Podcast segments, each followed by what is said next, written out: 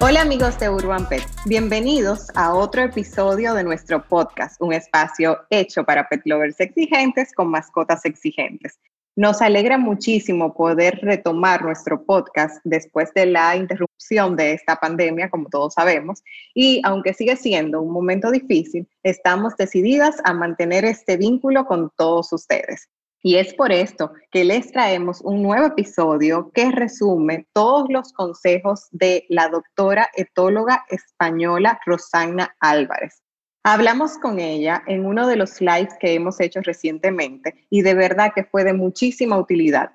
Nos dijo cómo identificar el hiperapego de las mascotas por la cuarentena y luego nos enseñó cómo mejorar esa situación. Bueno amigos, disfruten a continuación de los mejores consejos para que nuestros amigos peludos puedan superar el hiperapego.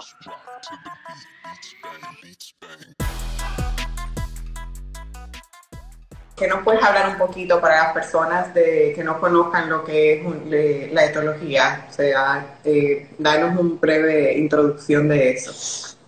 Sí, pues mira, eh, a ver, yo, yo, en principio me dedico a, la etología clínica, que es eh, en, en, definitiva la, la, medicina del comportamiento, ¿no? Como, como, tú muy bien has dicho, pues eh, nosotros nos encargamos de los problemas conductuales. En este caso yo, yo trato perros y gatos, ¿de acuerdo? sí y nos encargamos, bueno, yo me, me encargo de, de, la prevención, el diagnóstico y el tratamiento de, de los problemas de conducta, en, este caso de perros y gatos. ¿De acuerdo? Esto es, esto es lo que se llama la etología clínica o, o la medicina veterinaria del comportamiento. O también psiquiatría veterinaria, como se llama en, en otros países, como por ejemplo en Francia, ¿vale? En fin, tiene estas diversas denominaciones, pero en definitiva es eso, problemas de, comportamiento, en, en, este caso en perros y gatos, pero bueno, también se tratan en otras especies, por supuesto. Sí, claro, sí. Los gatos me imagino que son medio complicaditos. Sí, los gatos, bueno, son otra especie diferente a los perros y, y hay que entenderla también.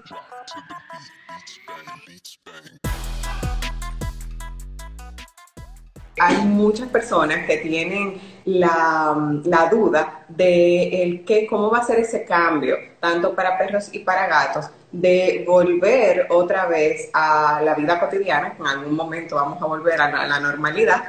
Y entonces, eh, ¿qué, qué, qué, va a pasar con las mascotas? Porque ellos están acostumbrados ya a tener a las personas 24/7 en, en la casa entonces es tratar un poquito de eso, de la ansiedad, de, la ansiedad, de cómo manejar este tipo de comportamiento para que no le afecte tanto a ellos, porque en realidad también le, afecta.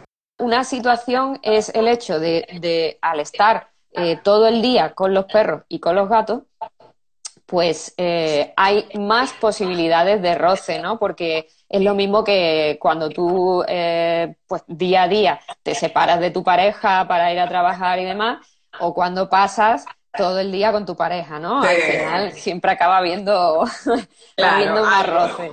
Exacto.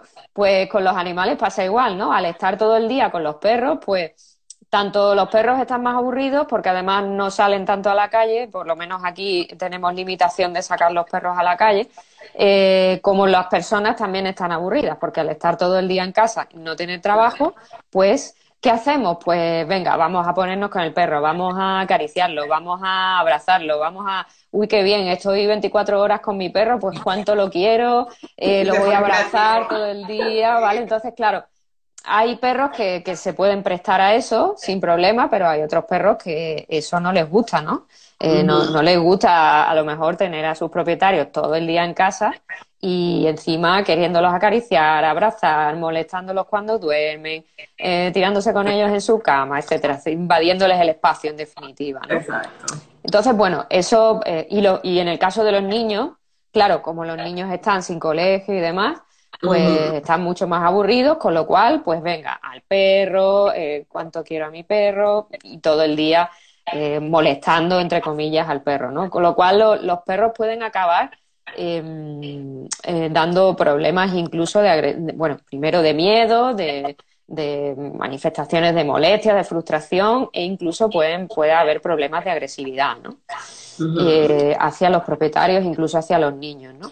Y, claro, con el tema de las limitaciones de salidas, eh, que no pueden hacer tanto ejercicio porque no podemos estar tanto tiempo en la calle, no los podemos llevar a distancias largas y demás, pues hay algunos perros que también están dando, bueno, problemas de frustración por la falta de ejercicio y también problemas de eliminación inadecuada en casa, ¿no? Lo que tú comentabas de, hacerse sus cosas en casa en, algunos momentos. ¿Vale? Y al contrario también ocurre. Es decir, que los perros, eh, eh, bueno, ocurre o, va a ocurrir, ¿no? Ahora mismo los perros tenían una rutina, estaban acostumbrados a estar solos, ahora de repente estamos 24 horas en casa, con lo cual, eh, cuando volvamos a la rutina, se va a producir un, un, problema de frustración en ellos, porque van a pasar de tenernos todo el día con ellos a de repente vernos otra vez eh, que, nos vamos, ¿no? Y que nos vamos a trabajar y que se quedan solos muchas horas, ¿no? Entonces, ahí seguramente va a haber, va a empezar a ver, bueno, nosotros ya los estamos viendo aquí. Ya lo están viendo, exacto. Claro, va a empezar a haber problemas de eh, trastornos relacionados con la separación, ¿no? Sobre todo debido a frustración.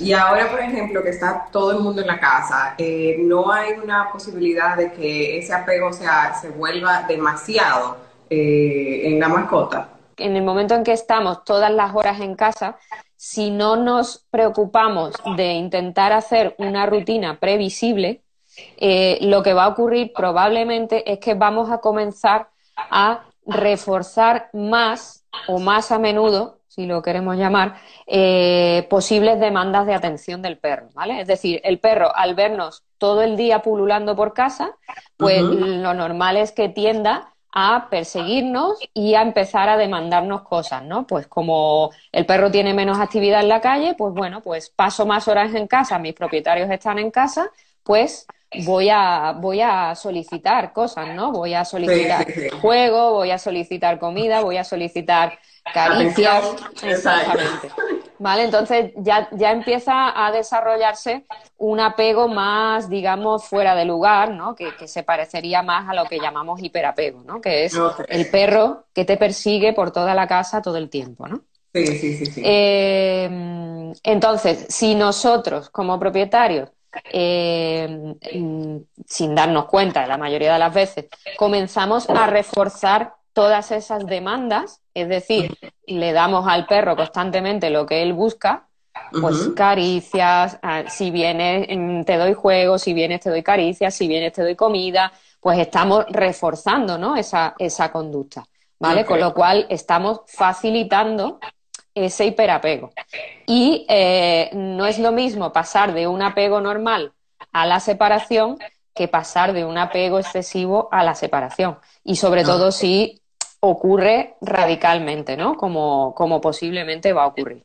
¿De acuerdo? Entonces, eh, los, los perros van a experimentar muchísima frustración.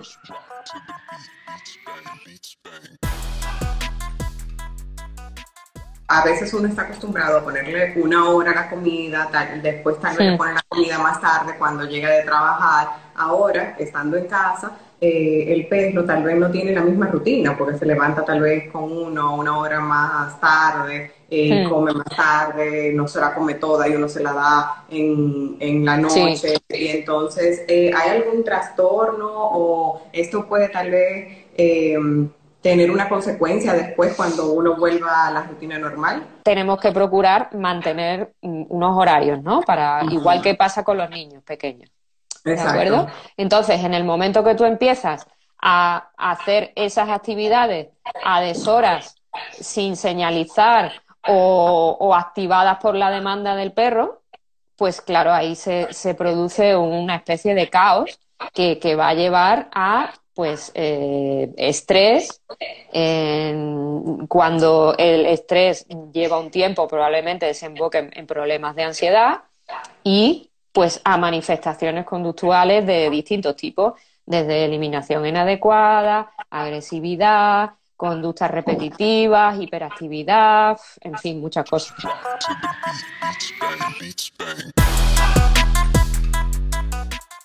Vamos a hacer que la doctora haga un breve eh, resumen con todas las recomendaciones y los tips. Bueno, entonces, como he dicho, la, la rutina, importante, ¿vale? Tener una rutina, digamos, mm, un poco mm, fija todos los días y dentro de esa rutina incluir actividades que, que el perro y el gato, bueno, con los gatos también, ¿no? Que, pueden, que les guste, que puedan hacer, pero que esté regulada con señales, ¿vale? Señales de inicio y señales de fin. Eh, no satisfacer las demandas de atención del animal, pero sí eh, prestarle atención cuando no esté demandando, ¿de acuerdo? De manera que no se construya ese hiperapego o, ese, o esas conductas ansiosas. ¿Vale? Eh, procurar premiar al perro y al gato por todo lo que hagan bien, incluido sus eliminaciones cuando las hagan en la calle, ¿vale?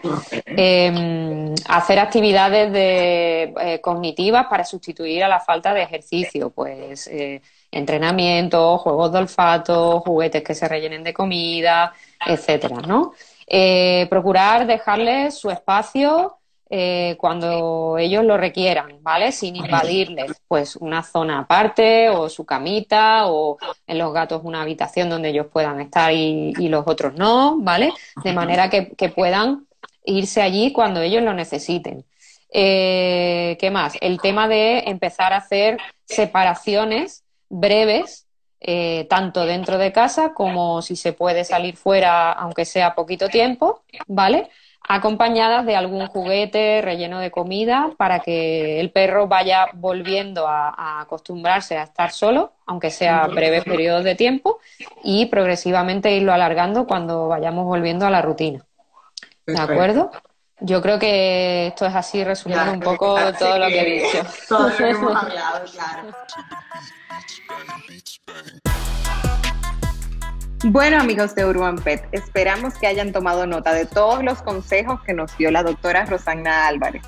Les recordamos que en Urban Pet hemos creado varias plataformas para darles información a los pet exigentes como todos ustedes. Pueden visitar nuestro blog en urbanpet.do y también suscribirse a nuestro podcast que está disponible en Spotify, iTunes y YouTube.